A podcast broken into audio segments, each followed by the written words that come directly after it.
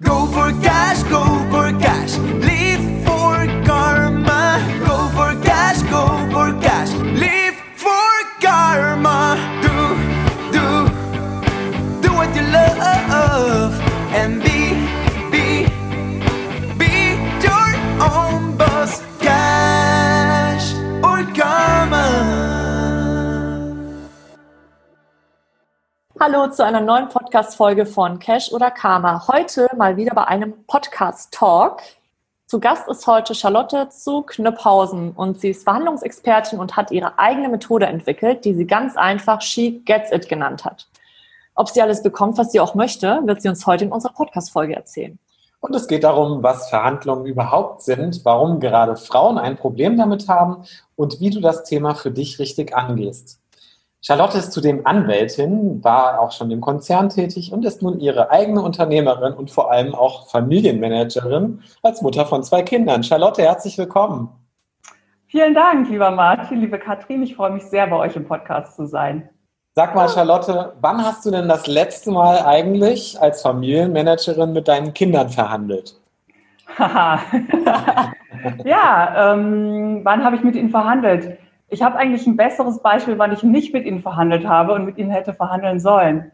Denn Ah. in Brandenburg, ich lebe ja in Potsdam, in Brandenburg, ähm, da ist gestern die Schule wieder losgegangen und wie alle Eltern haben wir in den letzten Monaten relativ wenig Ruhe zum Arbeiten gehabt und ich habe mich so auf diesen Vormittag gefreut, endlich mal vier, fünf Stunden in Ruhe auch mal wieder konzeptionell arbeiten. Wir kamen am Sonntag zurück aus den Ferien, die letzten Tage hatten wir bei den Großeltern verbracht und ich setze mich an meinen Schreibtisch, will meinen Computer anmachen, er ist leer und dann suche ich mein Computer-Ladekabel und es war Ah. nicht da. Und es stellte sich raus, dieses Ladekabel lag noch bei den Großeltern unterm Sofa. Meine Kinder hatten meinen Rechner benutzt auf ihrem eigenen Account. Natürlich ist das schön getrennt dort. Mhm. Aber sie hatten ihn benutzt und ich hatte sie einfach gelassen und habe es nicht nachverfolgt. Und ich habe mich gestern so geärgert, dass ich mit ihnen nicht in dieses Gespräch gegangen bin am Wochenende ähm, und mit und in diesem Konflikt, wann und wie lange dürft ihr den echt nutzen und was passiert danach mit dem Computer. Was hätte denn jetzt die Verhandlungsexpertin Charlotte dir geraten? Erzähl mal, Charlotte. Ja, also die Verhandlungsexpertin hätte geraten, überhaupt erstmal in das Gespräch zu gehen, überhaupt erstmal verhandeln, ist ja wichtig beim Verhandeln, Mhm. ähm, damit zu starten und dann ganz klar ähm, sich die eigenen Grenzen zu überlegen, die man gerne hätte, die eigenen Bedürfnisse anzugucken, ähm, ins, darüber mit dem anderen zu sprechen, damit ich mich auch dann wirklich darauf verlassen kann, dass, es, dass wir zu einem Verhandlungsergebnis kommen, mit dem sich die Kinder auch identifizieren können. Und dann bin ich mir sicher, hätten die Kinder den Computer, das Kabel auch aufgeräumt. Was denkst du denn? Ist es schwieriger, mit Kindern zu verhandeln oder mit Erwachsenen? Das kommt drauf an. Ich finde sowieso, es kommt auf die Persönlichkeit an. Ich glaube auch nicht, dass man sagen kann, dass es schwerer ist, mit Männern oder mit Frauen zu verhandeln, sondern es kommt einfach auf die Persönlichkeit an, und zwar die eigene und die andere und welche beiden Persönlichkeiten da eben zusammentreffen. Wie bist du denn überhaupt dazu gekommen, also Verhandlungsexpertin zu werden? Weil wir wissen ja, haben wir auch in der Einleitung gesagt, du bist ja eigentlich Anwältin. Da verhandelt man mit Sicherheit auch viel, so vor Gericht und so weiter, aber naja, dass du halt sagst, ich gehe jetzt nicht mehr vor Gericht für Menschen, sondern zeige ihnen, wie sie selber verhandeln können, ist ja nochmal was anderes. Genau, also was du meinst, ist für sich selber verhandeln. Denn dabei begleite ich Frauen ja im Wesentlichen, wie sie erfolgreicher für sich selbst verhandeln können. Ähm, ja, verhandelt habe ich tatsächlich auch schon viel als Anwältin. Ich war im, im Unternehmen tätig, das hattet ihr auch schon gesagt. Und hab, war auch gar nicht so viel vor Gericht, ehrlich gesagt. Also ich hab, äh, war in der Kuschelbranche zuletzt für sechs Jahre tätig, nämlich in der Unternehmensberatung. Und da geht es immer darum, Beziehungen zu erhalten oder auch aufzubauen, denn in Verhandlungen baut man Beziehungen auch tatsächlich auf. Mhm. Ähm, ja, und das fand ich immer sehr, sehr spannend, gerade die psychologische Seite dieser Verhandlungen, gar nicht so sehr die rechtliche Seite. Und ähm, das ganze Thema habe ich dann weiterentwickelt ähm, in einer Mediationsausbildung, die ich gemacht habe, eine Wirtschaftsmediationsausbildung und äh, habe einfach gemerkt, dass ich es unglaublich spannend finde, dieses Thema Konfliktmanagement und Verhandlung, was ja zum Beispiel auch NLP-Elemente hat, zusammenzubringen. Was muss man denn unter Mediation verstehen? Für diejenigen, die das vielleicht Ja. jetzt zum ersten Mal hören Mhm. und vielleicht mit Meditation oder was auch immer verwechseln. Beides ist auf jeden Fall hilfreich.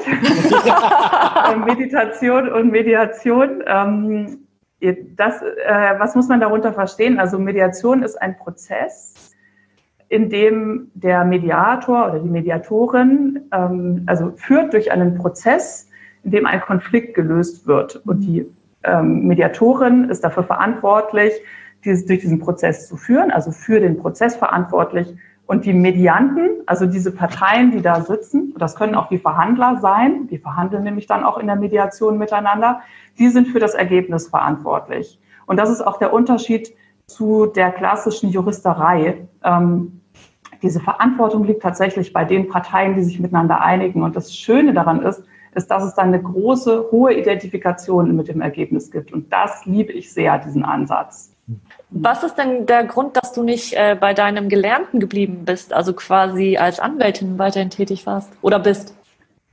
Ja, einfach, dass ich so ein großes Interesse auch habe für diese psychologischen Komponenten und ich auch immer schon gemerkt habe, also als ich noch juristischer gearbeitet habe als heute, dass es eben sowohl auf die harten als auch, auch auf die weichen Faktoren ankommt. Mich persönlich treibt es mehr. Mich persönlich treibt es mehr, was die Menschen wirklich bewegt.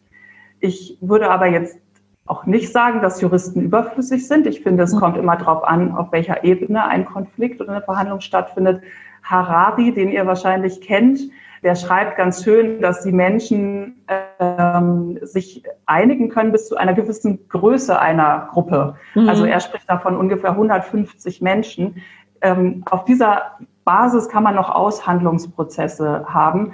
Wenn es größere Einheiten werden, dann braucht man einfach auch Regeln. Denn sonst wird es einfach zu mühsam, wird unser Leben zu mühsam, ja, Mhm. zu, zu Mhm. umständlich. Und diese kleineren Aushandlungsprozesse, die finde ich spannender und finde ich auch sehr, sehr wichtig für unsere Gesellschaft. Ich denke immer sehr philosophisch. Ich finde, das hält uns zusammen und wir können einfach so großartige Lösungen miteinander äh, kreieren, wenn wir miteinander ins Gespräch gehen, wirksam. Absolut. Was kann denn so im besten Fall passieren, wenn man aus so einem Prozess dann herausgeht? Wie fühlen sich denn die beiden Seiten im besten Falle? Ähm, ja, die beiden Seiten sind, ähm, also fühlen sich großartig.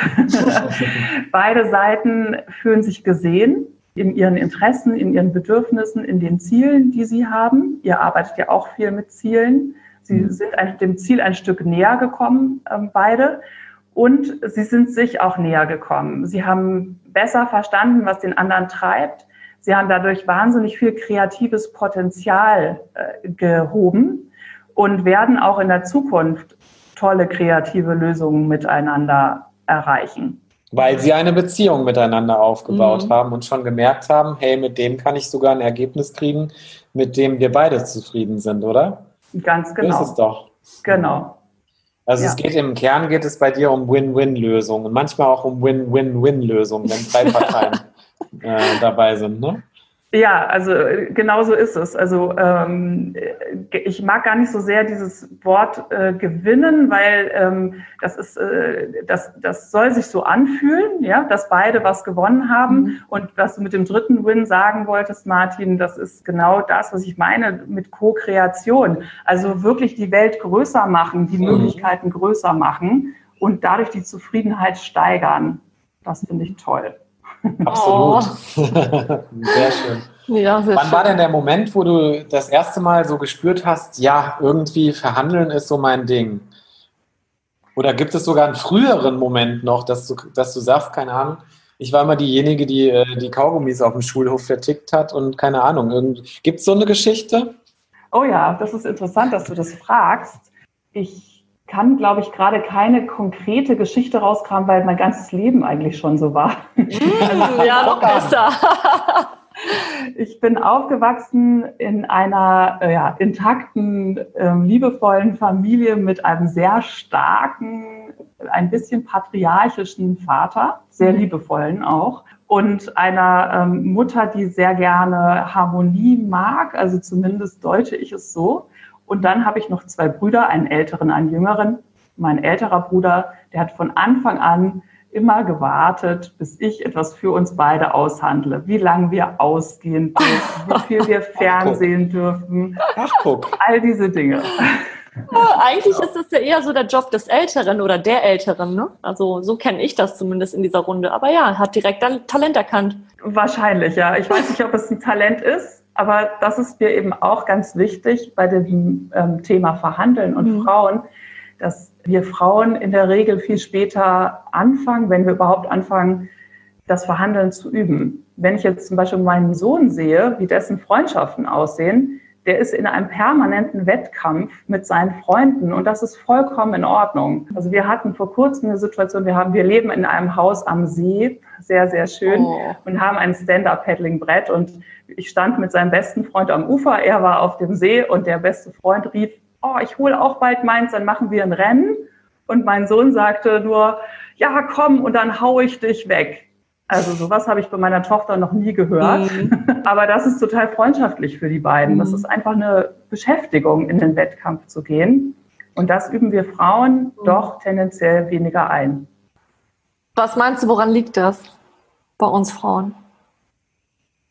Ach ja, das ist so schwer zu sagen. Ich mag eigentlich auch gar nicht so sehr in Klischees arbeiten, aber es ist natürlich das, was ich auch höre und was die Forschung sagt. Wir Frauen äh, es gibt Erwartungen an, an Frauen, die sind etwas anders als an Männer. Und wenn man das jetzt zum Beispiel, was die Verhandlungen betrifft, äh, betrachtet, dann weiß man, dass die Erwartung an Frauen eher ist, dass sie auf die Beziehung achten und dass sie eine gewisse Fürsorglichkeit für die Beziehung auch übernehmen.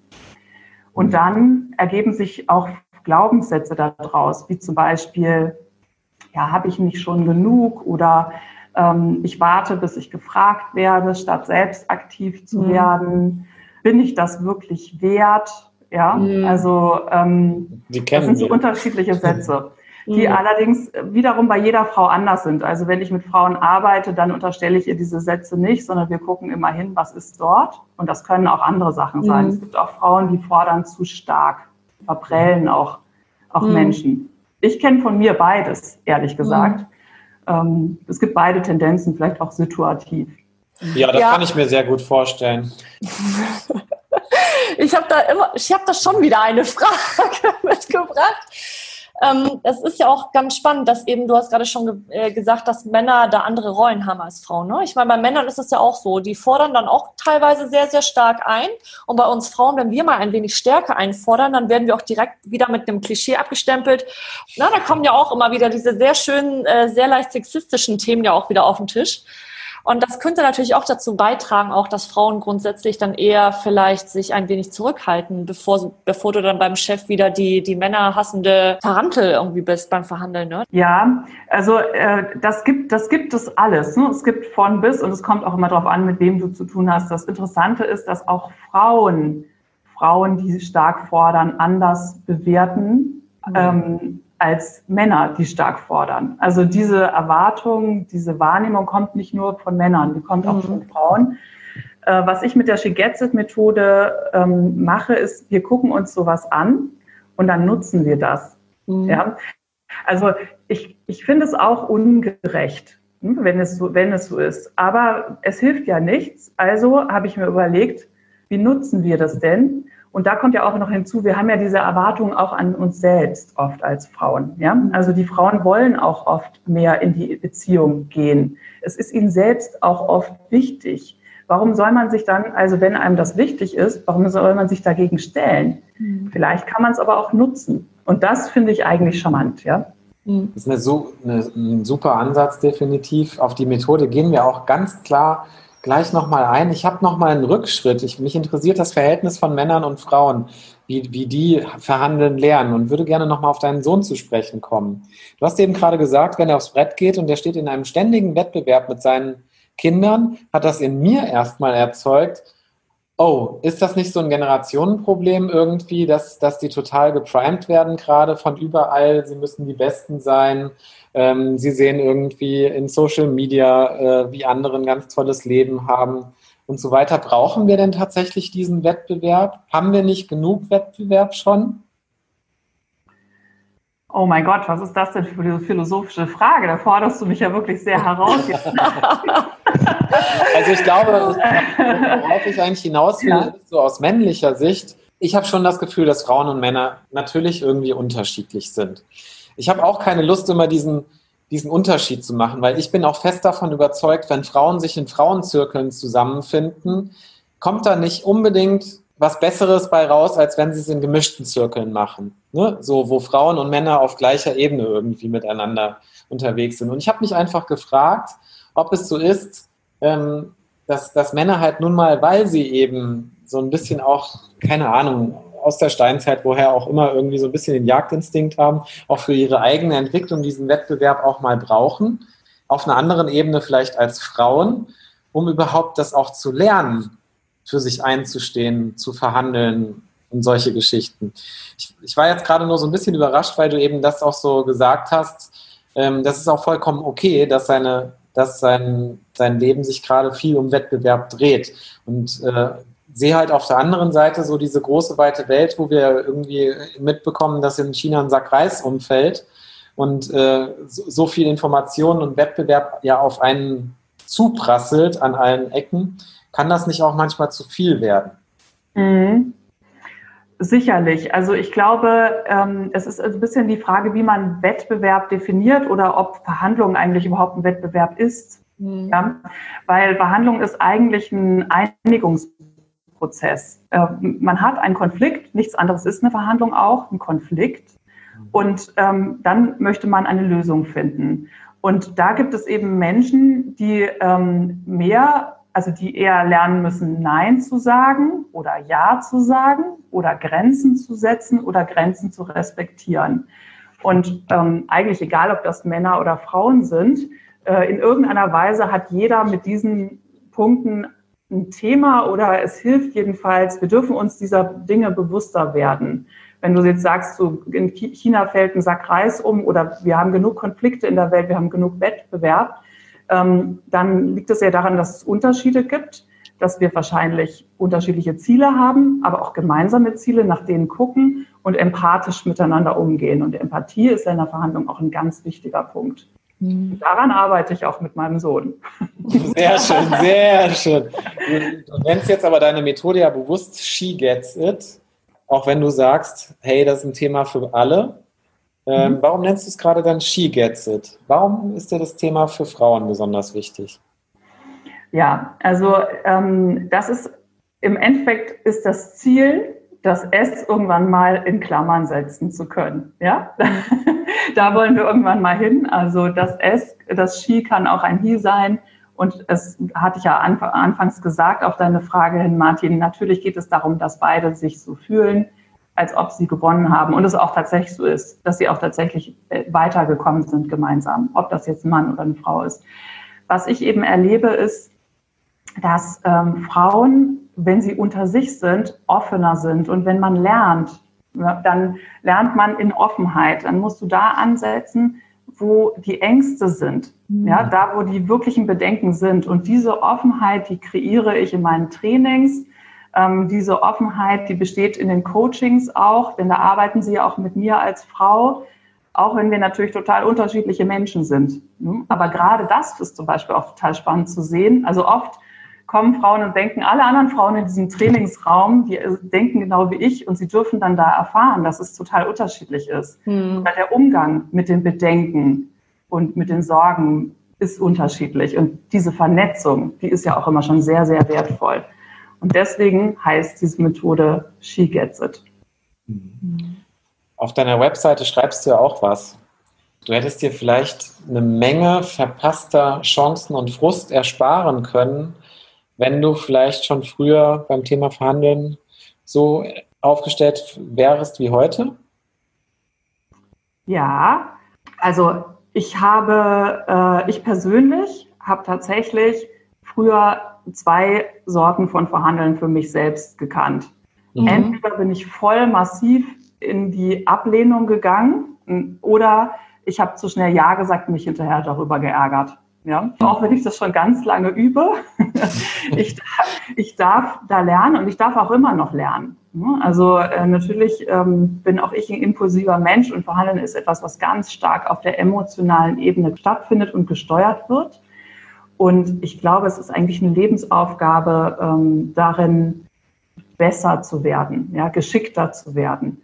Man lernt aber aus jedem Mal. Und ähm, ich habe durch diese, ja, im Grunde beginnend mit der Mediationsausbildung habe ich mich, habe ich angefangen, mich mit Möglichkeiten beschäft zu beschäftigen, anders zu kommunizieren, um im Grunde in das Herz, ja, und in den mhm. Instinkt des anderen zu kommen, was ich vorher vielleicht oft sogar zu sachlich gemacht habe. Und heute fühlt sich das für mich gar nicht mehr so stark an wie Verhandeln. Heute ist es eigentlich eher entweder wie ein Monopoly für Erwachsene, ja, oder, oder einfach ein riesiger Genuss, weil man sich so nah, näher kommt und mhm. etwas gemeinsam aufbaut. Das finde ich wunderschön. Du hast gerade gesagt, es hätte sich etwas verändert, also mehr ins Herz reingegangen. Was magst du das noch ein bisschen mehr beschreiben? Was hast du denn vorher ähm, gemacht? Oder du hast gerade auch gesagt, das war vielleicht so ein bisschen rationaler vorher. Also was genau, in welche Richtung genau hat sich denn jetzt verändert? Ja, ist eine ganz interessante Frage, ähm, denn ich coache oft Juristinnen. Vielleicht ist es so, dass man als Jurist äh, eher Juristen erstmal anzieht. Und was dort nie das Thema ist, ist, dass äh, meine Coaches, und so ging es mir auch, wir uns nicht vorbereiten. Ja, also vorbereiten war klar. Ne? Wir lernen als Juristen Argumente zu sammeln. Damit bin ich reingegangen in solche Gespräche. Bam, bam, bam. Ich hatte ein Argument nach dem anderen auf der Pfanne und war bestens vorbereitet. Wenn du gut verhandelst, dann hörst du aber erstmal zu. Es ist super, sich vorzubereiten. Es ist auch ganz wichtig, ähm, sich über die eigenen Ziele und die eigenen Bedürfnisse im Klaren zu sein und für sich fest zu sein. Deswegen arbeite ich mit meinen Coaches auch erstmal daran, damit sie es für sich haben und ihren Rahmen, ihre Grenzen abgesteckt haben. Aber im Gespräch selbst ist es besser zuzuhören. Das ist eine Verhandlungsmethode, das ist eine Technik zuzuhören. Und dann kommst du auch eher ins Herz, weil der andere sich dann öffnen kann und dir zuhören kann.